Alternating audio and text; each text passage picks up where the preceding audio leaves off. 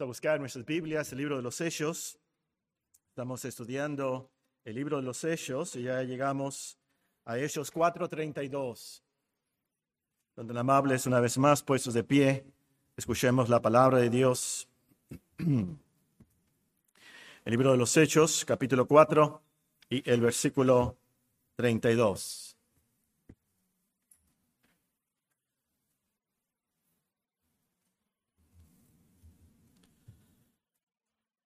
Nos dice la Sagrada Escritura. Voy a continuar hasta el capítulo 5, el versículo 11. Y la multitud de los que habían creído era de un corazón y un alma, y ninguno decía ser suyo propio nada de lo que poseía, sino que tenían todas las cosas en común. Y con gran poder los apóstoles daban testimonio de la resurrección del Señor Jesús, y abundante gracia era sobre todos ellos. Así que no había entre ellos ningún necesitado, porque todos los que poseían heredades o casas las vendían y traían el precio de lo vendido y lo ponían a los pies de los apóstoles, y se repartía cada uno según su necesidad. Entonces José, a quien los apóstoles pusieron por sobrenombre Bernabé, que traducido es hijo de consolación, levita, natural de Chipre, como tenía una heredad, la vendió y trajo el precio y la puso a los pies de los apóstoles. Pero cierto hombre llamado Ananías, con Zafira su mujer, vendió una heredad y sustrajo del precio, sabiéndolo también su mujer, y, trayéndolo solo, y trayendo solo una parte, la puso a los pies de los apóstoles. Y dijo Pedro, Ananías, ¿por qué llenó Satanás tu corazón para que mintieses al Espíritu Santo y sustrajeres del precio de la heredad? Reteniéndola, ¿no se te quedaba a ti? Y vendida no estaba en tu poder? ¿Por qué pusiste esto en tu corazón? No has mentido a los hombres, sino a Dios. Al oír Ananías estas palabras, cayó y expiró. Y vino un gran temor sobre todos los que lo oyeron. Y levantándose los jóvenes, lo envolvieron y sacándolo, lo sepultaron. Pasado un lapso como de tres horas, sucedió que entró su mujer, no sabiendo lo que había acontecido. Entonces Pedro le dijo, dime, ¿vendiste en tanto la heredad? Y ella dijo, sí, en tanto. Y Pedro le dijo, ¿por qué conveniste en tentar al Espíritu del Señor? He aquí a la puerta, a los pies de los que han sepultado a tu marido, y te sacarán a ti. Al instante ella cayó a los pies de él y expiró. Y cuando entraron los jóvenes, la hallaron muerta y la sacaron y la sepultaron junto a su marido. Y vino gran temor sobre toda la iglesia y sobre todos los que oyeron estas cosas. Aquí en la lectura de la palabra de Dios, oremos a Él para que nos ayude a entenderla. Solo soberano, Rey de reyes, Señor de señores, el único que tiene inmortalidad, que habita en luz inaccesible Oh Señor, te pedimos por los méritos de Cristo que nos escuches esa tarde. Clamamos a ti para que nos des entendimiento, que nos hagas hacedores de tu palabra y no tan solamente oidores. Oh Señor, bendice el Evangelio proclamado aquí en otras iglesias, aquí en Hermosillo y a través de nuestro país. Acuérdate de nosotros. Acuérdate de las autoridades que están sobre nosotros. Te rogamos por nuestros hermanos en España también, especialmente nuestros hermanos Phillips. Bendice su obra rogamos por nuestros hermanos en la Ciudad de México, eh, en los Moshis, nuestro hermano Warne. Bendice, Señor, su obra. Te pedimos, Señor, para estos hermanos, eh, en tu buena voluntad, que ellos tengan algún avivamiento, algún, algún fruto a sus labores y que los animes en estos días.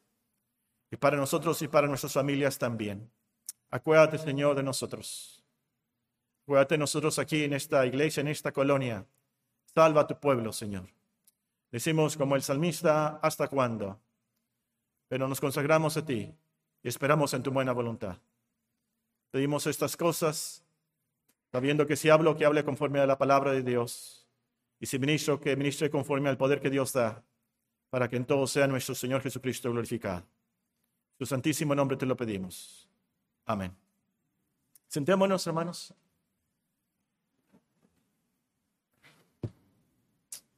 En la providencia de Dios vivimos en el 2021 y es lo mejor para nosotros.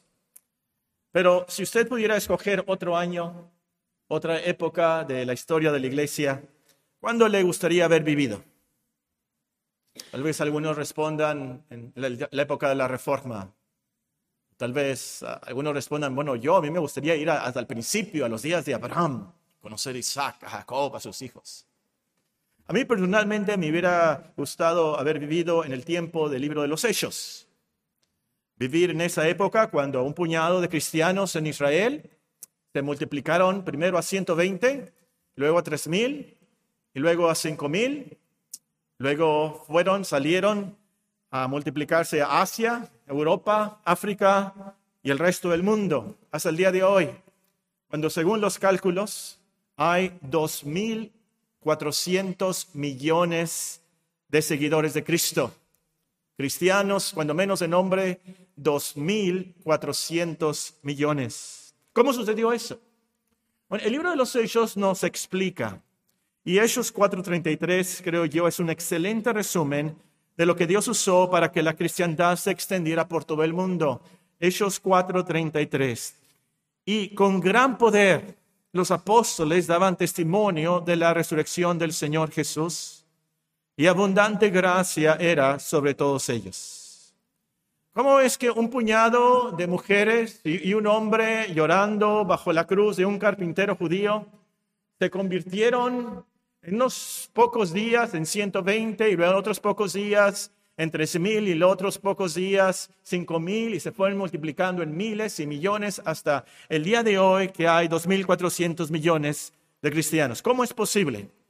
Bueno, desde el punto de vista humano podemos contestar nos dice la primera frase del versículo, y con gran poder los apóstoles daban testimonio de la resurrección del Señor Jesús.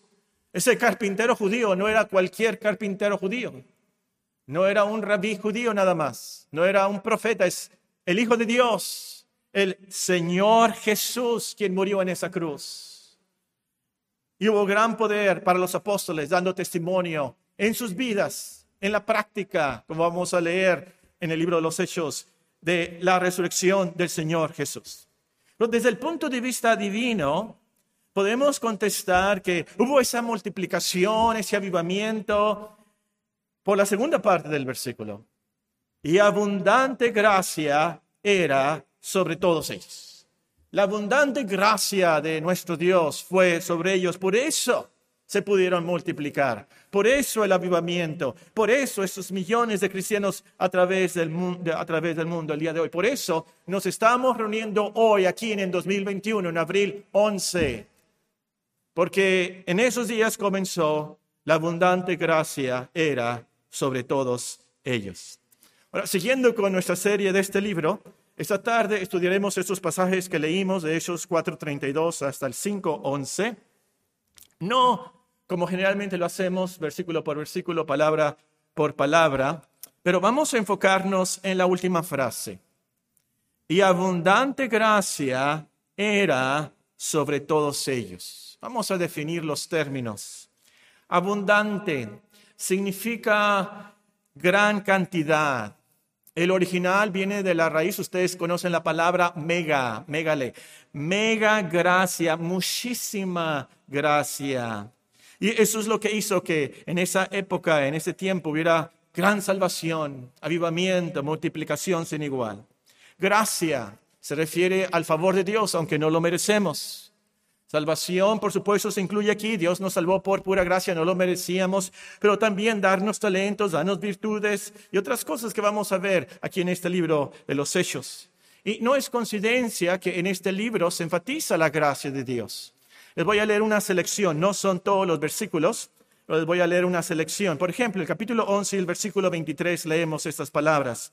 Capítulo 11 y versículo 23. Para mí es muy impresionante y curioso cómo lo escribe Lucas. Sí saben, ¿verdad? Que Lucas escribió el libro de los Hechos. Y en Hechos 11, 23, él dice, este, cuando llegó y vio la gracia de Dios, se regocijó y exhortó a todos que con propósito de corazón permaneciesen fieles al Señor. Cuando llegó y vio la gracia.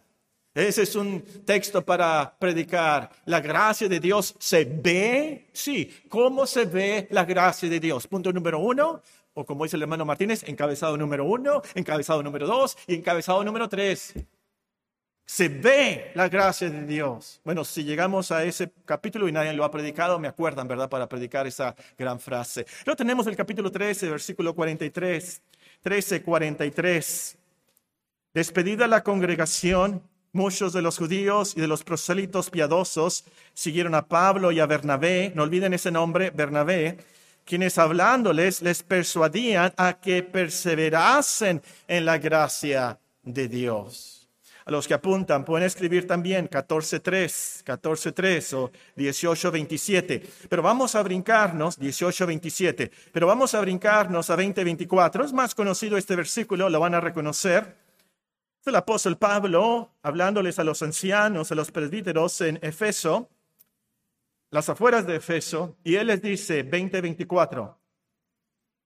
Pero de ninguna cosa hago caso Tal vez lo debería haber incluido, ¿verdad?, en el sermón de esta mañana. Pero de ninguna cosa hago caso, ni estimo preciosa mi vida para mí mismo, con tal que acabe mi carrera con gozo y el ministerio que recibí del Señor Jesús para dar testimonio del Evangelio de la gracia de Dios. El Evangelio de la gracia de Dios. El último versículo ahí, 32, 20, 32. Y no, no son todos, nos dice capítulo 20, versículo 32, y ahora hermanos, os encomiendo a Dios y a la palabra de su gracia, que tiene poder para sobreedificaros y daros herencia con todos los santificados. Grandes, tremendas palabras. Y la palabra de su gracia, que tiene poder para sobreedificaros y daros herencia en todos los santificados. volviendo a nuestro texto, ya vimos que es abundante, que es gracia, Ahora tenemos que definir quiénes son ellos. Y abundante gracia era sobre todos ellos. ¿Quiénes eran ellos? Bueno, nos dice el versículo 32, Hechos 4, 32. Y, la multitud de los que habían creído era de un corazón y un alma. Entonces, ellos se refiere a estas personas que habían creído. Esos son los cristianos, los que creen el mensaje que Dios nos ha dado acerca de su Hijo o como el apóstol nos acaba de describir, eh, los que creen el Evangelio de la gracia de nuestro Dios. Ahora, si su cerebro cristiano está tratando de recordar dónde leyó la frase abundante gracia, como que su cerebro dice, él, esto lo he escuchado en alguna otra parte. Probablemente su cerebro, sus neuronas cristianas estén pensando al final de Romanos 5, donde el apóstol Pablo dice, la ley se introdujo para que el pecado abundase, mas cuando el pecado abundó, sobreabundó la gracia, para que así como el pecado reinó para muerte, así también la gracia reine por la justicia para vida eterna, mediante Jesucristo, Señor nuestro. O tal vez su cerebro esté pensando en un libro, una autobiografía escrita por Juan Bunyan, el escritor del Progreso, el Peregrino él escribió su biografía y la tituló Gracia Abundante para el mayor de los pecadores. Si no la ha leído, se la recomiendo mucho. Muy honesto, muy sincero, muy transparente. Él creía que había cometido el pecado contra el Espíritu Santo, que Dios nunca lo iba a salvar. Por años sufrió ah, aflicciones, sí, estuvo en la cárcel. A mí me da mucha emoción, me pongo a llorar casi vez que me acuerdo, ¿verdad? de su hija, ¿Para qué, ¿Para qué pensen eso? Bueno, les voy a contar qué pasó con su hija. Tenía una niña ciega, cieguita, y él estaba en la cárcel. Y, nos dice la historia, él, eh, en ese tiempo se usaba la piel de los animales para, para hacer agujetas y era como sostenía a su hija. Bueno, sufrió mucho en la cárcel, pero sufrió sobre todo depresiones espirituales muy, muy severas muy severas y, no, casi no le decía a nadie de esto. Bueno, el caso es que le escribió de esto muy transparente eh, sobre lo que sufrió eh, en esta biografía. Eh, gracia abundante para el mayor de los pecadores. Se lo recomiendo. Bueno, el sermón no se trata de eso, pero lo menciono porque no sé ustedes, pero a veces yo escucho algo cuando alguien está predicando Y, mi cerebro se pone a pensar, ¿dónde, dónde está esa frase? ¿Dónde, dónde? ¿Qué me recuerda esa frase? Y, ahí estoy, ¿verdad? Divagando, eh, investigando, ¿dónde, ¿de dónde sale esa frase? El hermano la dijo en este, ah, está en este versículo. Bueno, ya no divaguen, ya no piensen, ya les dije, está al final de Romanos capítulo 5, o probablemente está empezando también en ese título de Juan Bunyan. Ahora, este es un estudio diferente, los, los estudios de Hechos son diferentes. Y nada más tiene dos puntos principales, dos encabezados. Entonces, no vamos a incluir todo lo que pudiéramos incluir de estos pasajes, tan solo unas lecciones sobre la abundante gracia de Dios. El primer punto principal es que la abundante gracia de Dios hace posible que los cristianos puedan estar unánimes. Es por la abundante gracia de Dios que los cristianos pueden estar unánimes. Nos dice el versículo 32 una vez más, la multitud de los que habían creído era de un corazón y un alma. Ninguno decía ser suyo propio nada de lo que poseía, sino que tenían todas las cosas en común.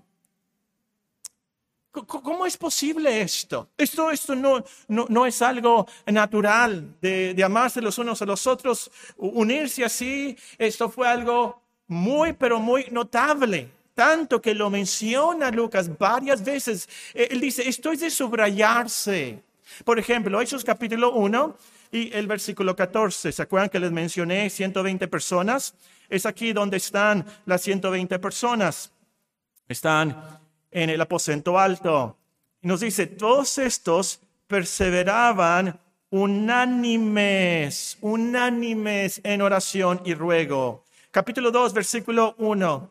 Cuando llegó el día de Pentecostés, Pentecostés estaban todos unánimes juntos. Versículo 46, 2.46 perseverando unánimes cada día en el templo. Y una otra vez, una y otra vez nos vamos a encontrar con este tema de estar unánimes, en compañerismo, en comunión los unos con los otros. Eh, Tertuliano, eh, fue un famoso eh, apologista cristiano del siglo, del segundo siglo. Con razón ustedes no sabían, ¿verdad?, que era muy famoso. En estos tiempos no es tan famoso, pero en sus tiempos fue muy famoso como cristiano y como apologista que defendía la fe de los cristianos. En uno de sus libros, él cita a un incrédulo, a un pagano, uno que no era cristiano. Y el que no era cristiano dijo, miren a los cristianos, miren cómo se aman.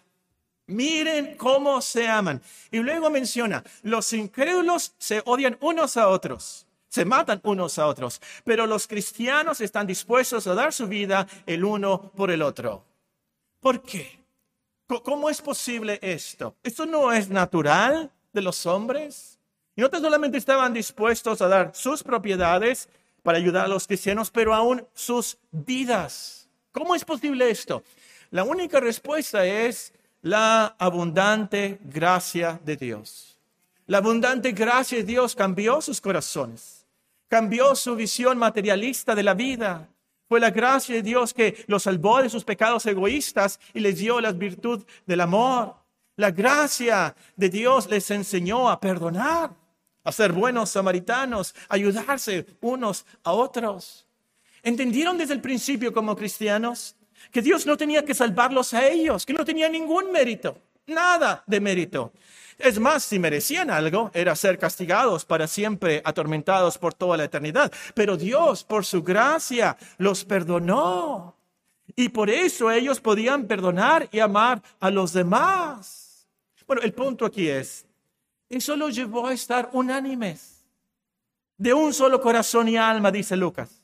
Y esto fue esencial para la multiplicación de la iglesia en esos días y también para nuestros días. Sin esta comunión no nos podemos multiplicar. Sin esta comunión no podemos madurar. El apóstol Pablo nos exhorta, siguiendo la verdad en amor, crezcamos en todo en aquel que es la cabeza, esto es Cristo, de quien todo el cuerpo bien concertado y unido entre sí por todas las coyunturas que se ayudan mutuamente según la actividad propia de cada miembro, recibe su crecimiento para ir edificándose en amor. Ese es el secreto. Me acuerdo, estábamos en una junta de negocios. Eh, yo detesto, detesto las juntas de negocios. Y ya no me acuerdo, tal vez hace 20, 30 años, hace mucho tiempo. Y estábamos pensando y eh, programando y planeando el próximo año qué vamos a hacer y cómo podíamos crecer. Y, alguien dijo, hermano, yo creo que deberíamos de tener más convivios. Y otro hermano por acá, hermano, yo creo que debemos de hacer esto. Y otra hermana por acá, y hermano, yo creo que para, tenemos que hacer esto. Hermanos, la Biblia nos dice, para multiplicarnos, para multiplicarnos como cristianos nosotros mismos, madurar en la fe, lo esencial es estar unidos. Esto comienza en la familia, esto comienza en tu casa, con los cristianos en tu casa pero también aquí en la iglesia como hermanos. Esto es súper esencial y fue lo que hizo que esa iglesia de un puñado de cristianos se multiplicara ahora a 2.400 millones de personas. Entonces, ¿cómo somos hacedores y no tan solamente oidores de esta lección? Nosotros aquí en la Iglesia Bíblica Monte Número uno, rogando al Señor que nos mande más de su gracia a esta iglesia. La gracia de Dios no se compra. La gracia de Dios es por naturaleza de Dios. Él nos la da por pura gracia, misericordia y compasión. Y tenemos que orar. Necesitamos de su gracia para ser salvos, nuestros hijos, nuestros amigos. Necesitamos de su gracia para ser transformados. Para poder seguir unidos necesitamos de su gracia. Escúchame muy bien aquí. Si esperas que Dios te reciba te ayude por tus esfuerzos, por tus buenas obras, por tus méritos, estás perdido, estás perdida.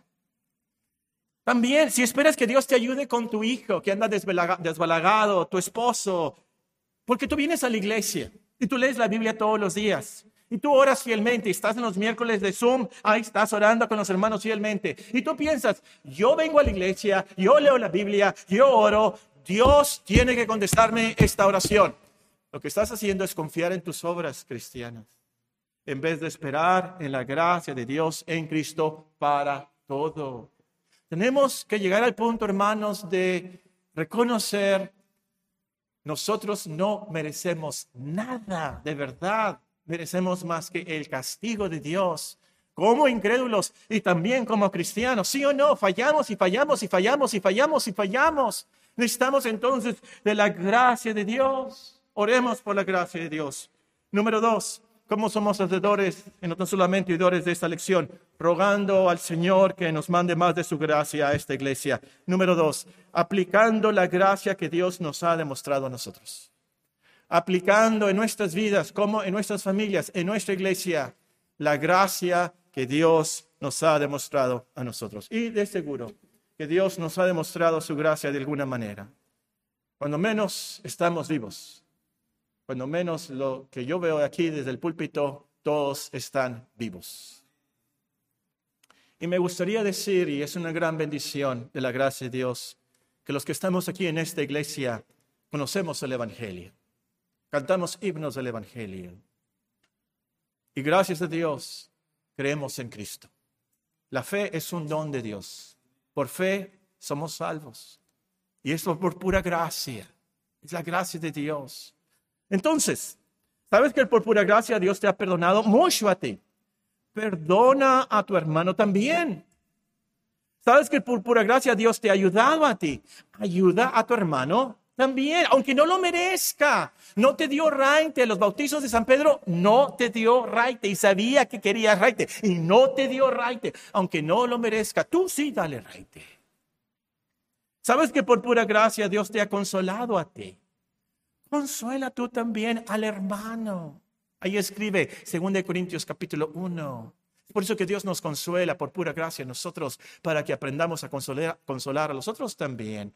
Y por cierto, aquí eh, la coincidencia providencia de Dios tenemos en nuestro texto a un hombre, de nombre José. Vean, el versículo 36, Hechos 4, 36. Entonces José, a quien los apóstoles pusieron por sobrenombre Bernabé. ¿Se acuerdan que les dije? No se olviden de ese nombre, Bernabé. Que traducido es hijo de consolación. No quiere decir que su mamá se llamaba consolación.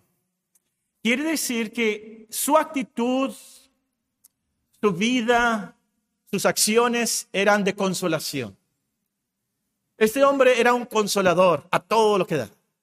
Y lo vemos después en la vida de Marcos, cómo ayudó a Marcos y consoló a su familia, definitivamente. Y es por algo que aquí lo registra Lucas y por eso. Pero también nos dice Lucas en versículo 37, como tenía una heredad, la vendió y trajo el precio y la puso a los pies de los apóstoles.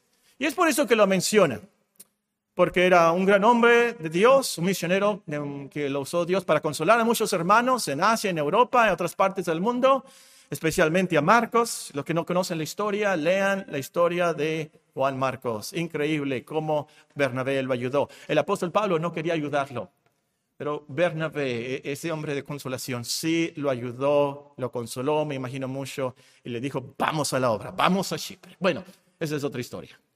Y el punto aquí es, que nos cuenta también que él vendió todo lo que tenía y trajo la ofrenda a los pies de los apóstoles. Y por eso lo menciona, porque el capítulo 5 comienza con la palabra pero. Pero, cierto hombre llamado Ananías, con Zafira su mujer, vendió una heredad y sustrajo del precio, sabiéndolo también su mujer, y trayendo solo una parte, la puso a los pies de los apóstoles. Contrario a lo que Bernabé hizo, ¿verdad? Esas personas no dieron todo en ofrenda, pues sustrajeron algo de la ganancia. Ahora, el problema fue que se quisieron quedar con cierto dinero, pero mintieron. Presentaron la ofrenda como si hubiera sido toda la ganancia de su propiedad. Ese es el, el problema, mintieron. De hecho, no tenían que vender su propiedad. Nos dice en el versículo 4, 5, 4, reteniéndola, le dice Pedro a estas personas, reteniéndola, no, se, no, no, te se quedaba a ti vendida, no estaba en tu poder. E, esto era tuyo, no tenías que hacer esto. Nadie te forzó a esto. Entonces, esas personas eran unos mentirosos, unos codiciosos, unos orgullosos. Y Dios les quitó la vida, ustedes conocen la historia. Dios le quitó la vida súbitamente. En ese tiempo, de abundante gracia para con toda la iglesia. Y esto es lo impresionante. Abundante gracia para todos, pero esos hermanos caen súbitamente. Y la lección es esta. Este es el segundo punto principal. Segundo punto principal. La abundante gracia de Dios no excluye su increíble santidad. La abundante gracia de Dios no cancela no excluye su increíble, su tremenda santidad. El perdón de la abundante gracia de Dios de ninguna manera es excusa para que tú peques contra Él. En otras palabras, no podemos seguir pecando para que abunde la gracia de Dios. Ah, pues la gracia de Dios es abundante, me va a perdonar todo, que no. Eso es la gracia. Lógico. Alguien está pensando, ¿dónde dice eso, Paco? ¿Dónde dice? Dime si no voy a estar aquí divagando. ¿Dónde dice que no debemos de perseverar en el pecado para que abunde la gracia de Dios? Viene directamente de Romanos 6.1. ¿Se acuerdan del final de Romanos 5? Ahora, el principio de Romanos, capítulo 6, dice en el versículo 1. ¿Qué pues diremos? ¿Perseveraremos en el pecado para que la gracia abunde? En ninguna manera, porque lo que hemos muerto al pecado, ¿cómo viviremos aún en él? Es el mismo punto aquí. Pero Ananías y Zafira, al parecer, no eran verdaderos cristianos. No habían muerto al pecado, como dice el apóstol en ese versículo. Seguían siendo egoístas, codiciosos, mentirosos, hipócritas. Y yo creo que también orgullosos, pues creo que para apantallar, si me permiten esa palabra, para apantallar a los demás, como si hubieran dado mucha ofrenda. Ellos dijeron, aquí está todo nuestra ganancia de nuestra propiedad y la dieron a los pies de los apóstoles como ofrenda. Era puro orgullo ese. Y aún al ser confrontados, no se arrepintieron. Algo que todo verdadero cristiano hace. nos arrepentimos de la maldad de nuestro pecado, nos entristecemos y dejamos esos pecados. No que seamos perfectos, por supuesto que no, pero el cristiano, por la gracia de Dios, persevera en el arrepentimiento diario, persevera en crecer en las virtudes cristianas. Pero vamos a suponer que Ananías y Zafira eran creyentes nuevos. ¿Muy bien? Cayeron en un gran pecado. La abundante gracia de Dios también se manifestó. ¿Cómo, Paco? Bueno, sí fueron castigados severamente, murieron, pero fue por la gracia de Dios. Número uno, porque así no fueron condenados con el mundo. No fueron condenados con el mundo. Esto está, está en otros versículos, pero está muy claramente en 1 Corintios 11, el capítulo de la Santa Cena. 1 Corintios, el capítulo 11. El apóstol Pablo nos dice que nos debemos de examinar, nos advierte, hay que tener mucho cuidado en la Santa Cena. No podemos participar de ella indignamente porque vamos a ser culpados del cuerpo y de la sangre del Señor. Y luego nos dice él, el versículo 31. Bueno, el versículo 30 para que vean. Por lo cual hay muchos enfermos y debilitados entre vosotros y muchos que duermen. No era que estaban dormidos en su casa, era que estaban dormidos en el cementerio. ¿Sí saben qué significa cementerio en, en griego? En el lenguaje de ese tiempo significa dormitorio. Bueno, esa es otra cosa que aprendieron extra. El punto es muy solemne aquí. Estaban muertos. ¿Y por qué? Si pues nos examinásemos a nosotros mismos, versículo 31, no seríamos juzgados. Mas siendo juzgados, somos castigados por el Señor para que no seamos condenados con el mundo. Hay cristianos que mueren precisamente en la gracia de Dios para que no sean condenados al último día. Es una tremenda lección de la gracia de Dios. Pero también hay otra lección aquí en nuestro pasaje. Porque, ¿qué pasó cuando Ananías falleció y luego Zafira, su mujer? Nos dice la Escritura, el capítulo 5 y versículo 10. Hechos 5, 10. Al instante ella cayó a los pies de él y expiró. Y cuando entraron los jóvenes, la hallaron muerta. La sacaron, la sepultaron junto a su marido. Y vino gran temor sobre toda la iglesia y sobre todos los que oyeron estas cosas. Aprendieron de la santidad de Dios. Es por la gracia de Dios que Él les dio este ejemplo y esta advertencia y ellos temieron, no tan solamente a la muerte, ¿eh? a la muerte súbita, pero temieron a Dios. Eran temerosos de Dios. Vamos a ver esa palabra una y otra vez en este libro. Temerosos de Dios. Y eso fue por la gracia de Dios. ¿Ustedes creen, jóvenes, especialmente los jóvenes, creo que hace como 50 años, bueno, no tanto, no soy tan viejo, hace como 40 años di un devocional a los jóvenes sobre este texto. Porque me puse a pensar, por qué los jóvenes sacaron a Ananías y por qué los jóvenes lo sepultaron. ¿Por qué los jóvenes? Y nos dice aquí que fueron los jóvenes. No sé. Pero estoy seguro que a través de todas sus vidas, esos jóvenes nunca se atrevieron a ofrendar algo a medias. Esos jóvenes nunca se atrevieron a fornicar.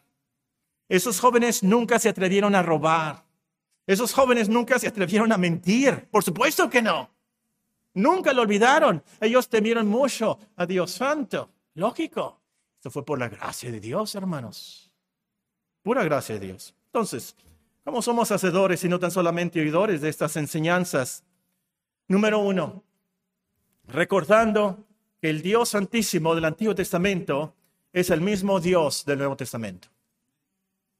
El Dios santísimo del Antiguo Testamento es el mismo Dios del Nuevo Testamento. Ananías y Zafira, dos personas fulminadas por Dios súbitamente, porque habían pecado en un acto de adoración, la ofrenda. Dos personas fulminadas en una acción sacrosanta. Cerebro cristiano, ¿qué piensas? Cerebro cristiano, ¿qué piensas? Dos personas fulminadas súbitamente en un acto de adoración. En el tabernáculo, dos hijos de Aarón. Levítico capítulo 10 y el versículo 1 nos dice, Nadab y Abiú, hijos de Aarón, tomaron cada uno su incenciario y pusieron en ellos fuego sobre el cual pusieron incienso y ofrecieron delante de Jehová fuego extraño que él nunca les mandó. Salió fuego delante de Jehová y los quemó y murieron delante de Jehová. Y la lección está en el versículo 3, Levítico 10.3. Entonces dijo Moisés a Aarón, esto es lo que habló Jehová diciendo, en los que a mí se acercan, me santificaré, y en presencia de todo el pueblo será glorificado. Y Aarón cayó. Y yo creo, hermanos, que una de las razones por las cuales tenemos el registro de la muerte súbita de Anías y Zafira es para recordarnos que eh, el mismo Dios Santísimo de Levíticos 10 está también, al comenzar la iglesia en Hechos, aquí está también el mismo Dios del Nuevo Testamento. Y es un gran error teológico y también un gran error práctico pensar, el Dios del Antiguo Testamento era muy santo, muy estricto y castigaba severamente el pecado. Y el Dios del Nuevo Testamento es el Dios de amor, el Dios de compasión, el Dios de misericordia, que, que no castiga el pecado. No, no, no, no, no, no, no. Dios es inmutable, Dios no cambia, es el mismo ayer, hoy y para siempre. Y siempre merece que lo temamos y lo honremos. Entonces, amiga, amigo, Arrepiéntete hoy de tus pecados antes de salir de la puerta de la iglesia. Arrepiéntete de tu codicia, tus mentiras, tu falta de devoción a Dios antes que sea demasiado tarde. Déjame decirte, al último tal vez no mueras súbitamente, pero vas a morir de seguro eternamente si no te arrepientes. Y esta es una lección especial para los cristianos. Aprovechemos bien la abundante gracia de Dios o para ponerla negativamente, no aprovechemos mal la abundante gracia de Dios. Es cierto que por su gracia somos perdonados, muy cierto. Es cierto que nosotros tenemos el favor de Dios en Cristo, pero vivamos vidas de arrepentimiento constante, siempre teniendo en cuenta a nuestro gran Dios y, su increíble santidad. O como, como dice Eliú, en el libro de Job su terrible santidad, su terrible majestad. De verdad es terrible. Los niños, recuerden esto al ser tentados a desobedecer a sus padres. Recuerden, Dios es muy santo. Jóvenes, recuerden esto al ser tentados al ver TikTok. ¿Si saben qué es TikTok? Yo creo que hasta los que no son jóvenes sabemos qué es TikTok. Adultos, recuerden esto al ser tentados a chismear. Si saben qué es chismear, está en Levítico 19, Levítico 19 como un gran pecado para Dios. Bueno, si fuera Paul Washer aquí seguiría muy directo, pero no soy Paul Washer, soy Paco Orozco. ¿Cómo somos hacedores? Y no tan solamente oidores de esta enseñanza. Número dos, Número uno, recordando que el Dios Santísimo del Antiguo Testamento es el mismo Dios del Nuevo Testamento. Número dos, recordando que nuestras ofrendas son parte de nuestra adoración a Dios. Lo que damos para los necesitados, para la despensa, la caja de las ofrendas ahí atrás, es parte de nuestra adoración a Dios. El dinero no es nada para Dios. Él no necesita nuestro dinero. Por supuesto que no. Él es el dueño de todo el universo. El problema de Ananías y Zafira no fue que Dios necesitaba todo el dinero de Ananías y Zafira. Ese no era el problema. El problema, el gran problema, es que, es que esa ofrenda era parte del culto a Dios, parte de su adoración. Ahora, según mi teoría, y creo que es bíblica, los verdaderos cristianos no tienen problema alguno en esta parte de la adoración de Dios. Porque han entendido algo de la gracia de Dios, la abundante gracia de Dios en sus vidas aún en darles la vida misma y aún en darles la oportunidad de conocer el Evangelio y tener la vida eterna en Cristo. Si uno es cristiano y aprende por pura gracia que tengo vida eterna, que Dios me perdonó todo, no va a tener problema alguno en ofrendar. Nada de problema.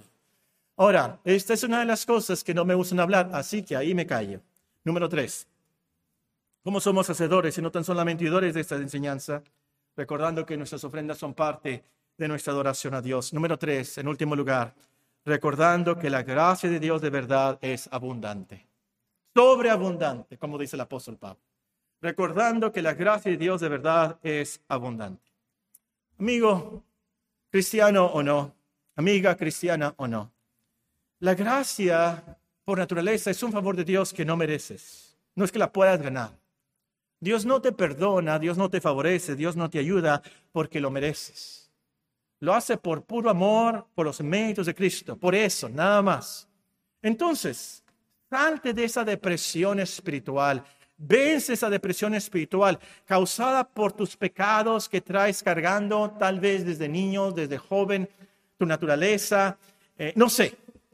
Pero me temo que hay muchos cristianos esperando, bueno, cuando yo me jubile, voy a pasar mucho tiempo en la iglesia, voy a leer mucho la Biblia, Dios me va a dar mucha paz y voy a a poder vencer estos pecados. Hermanos, no, no, no. Número uno, no sabemos cuánto vamos a vivir. Número dos, no es porque leemos la Biblia y venimos a la iglesia que Dios nos perdona y Dios nos ayuda con esos pecados. Es la pura gracia de Dios y de verdad es abundante. Cuando abundó el pecado, sobreabundó la gracia. Hiperabundó la gracia, dice ahí el apóstol. Hiper, mega gracia es la de Dios. Y en estos días, no temas. Ten paz, Dios te favorece, te ayuda por pura gracia. Una vez más, hay cristianos, buenos cristianos. A lo mejor se enferman, tienen algún problema y dicen, Dios no me va a ayudar porque no he sido fiel. Dios no me va a ayudar porque he caído en este pecado. Dios no me va a ayudar porque no voy a los tiempos de oración. Sé fiel, por supuesto. Ven a los tiempos de oración, por supuesto. Sé un buen cristiano, por supuesto. Pero no es por eso, hermanos. Es la abundante gracia de Dios. Por eso nos escogió Dios. Por eso nos redimió. Por eso nos favorece en Cristo. El apóstol Pablo lo repite tres veces en Efesios 1. ¿Por qué? ¿Por qué nos escogió Dios? ¿Por qué nos redimió? ¿Por qué nos salvó? Para la alabanza de la gloria de su gracia, para alabanza de la gloria de su gracia, alabanza de la gloria de su gracia. Entonces, cuando lleguemos al cielo, y si un ángel nos preguntara, porque ahí estamos, ¿qué le vamos a contestar? Por favor de Dios, pues su gracia. Yo no lo merecía, ni como cristiano. Y si llegas al infierno, y te preguntas por qué estás ahí, por qué estás ahí. Les vas a tener que contestar, porque en abril 11 de 2021 yo rechacé la gracia de Dios. Yo rechacé el Evangelio, que Cristo vino a salvar pecadores por pura gracia. Esta mañana estaba pensando, después de, ya saben, los que predican especialmente, eh, Mm, se pone a pensar, ¿por qué no dije esto? ¿Y por qué dije esto? ¿Debí de haber hecho esto? Y ver, estaba pensando, eh, tal vez debí de haber puesto el sermón, las palabras estos temas de otra manera y, no hablar de los últimos minutos de, de la muerte y el doctorado honoris causa de Oxford. Eso fue el diablo. Porque como predicadores tenemos que decirles la verdad. Como predicadores tenemos que decirles que estén listos para ese día. Ay de mí, Paco Orozco. Si en ese último día tú me puedes acusar a mí de, él no nos predicó el Evangelio, él no me dijo de la gracia de Dios, él nunca me dijo que había perdón de pecados. Entonces sí, ay de mí. Lo tengo que decirles, hermanos y amigos que están aquí presentes y me escuchan en el Internet. Eh, la gracia de Dios es para aprovecharla, es para aferrarnos a la gracia de Dios. Hay perdón, hay vida eterna en Cristo. Aprovechala hoy. Oremos.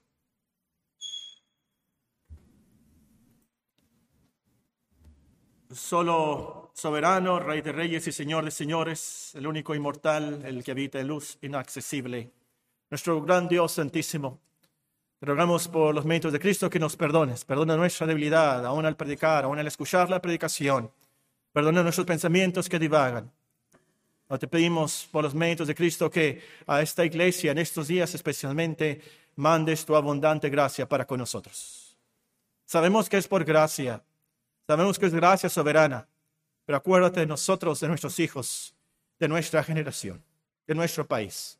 Manda a un avivamiento, manda tu salvación, que nos multipliquemos para tu gloria. Inyecta estas verdades, Señor, estas promesas a nuestros corazones. Transfórmanos por tu gracia y para tu gloria. En Cristo Jesús. Amén.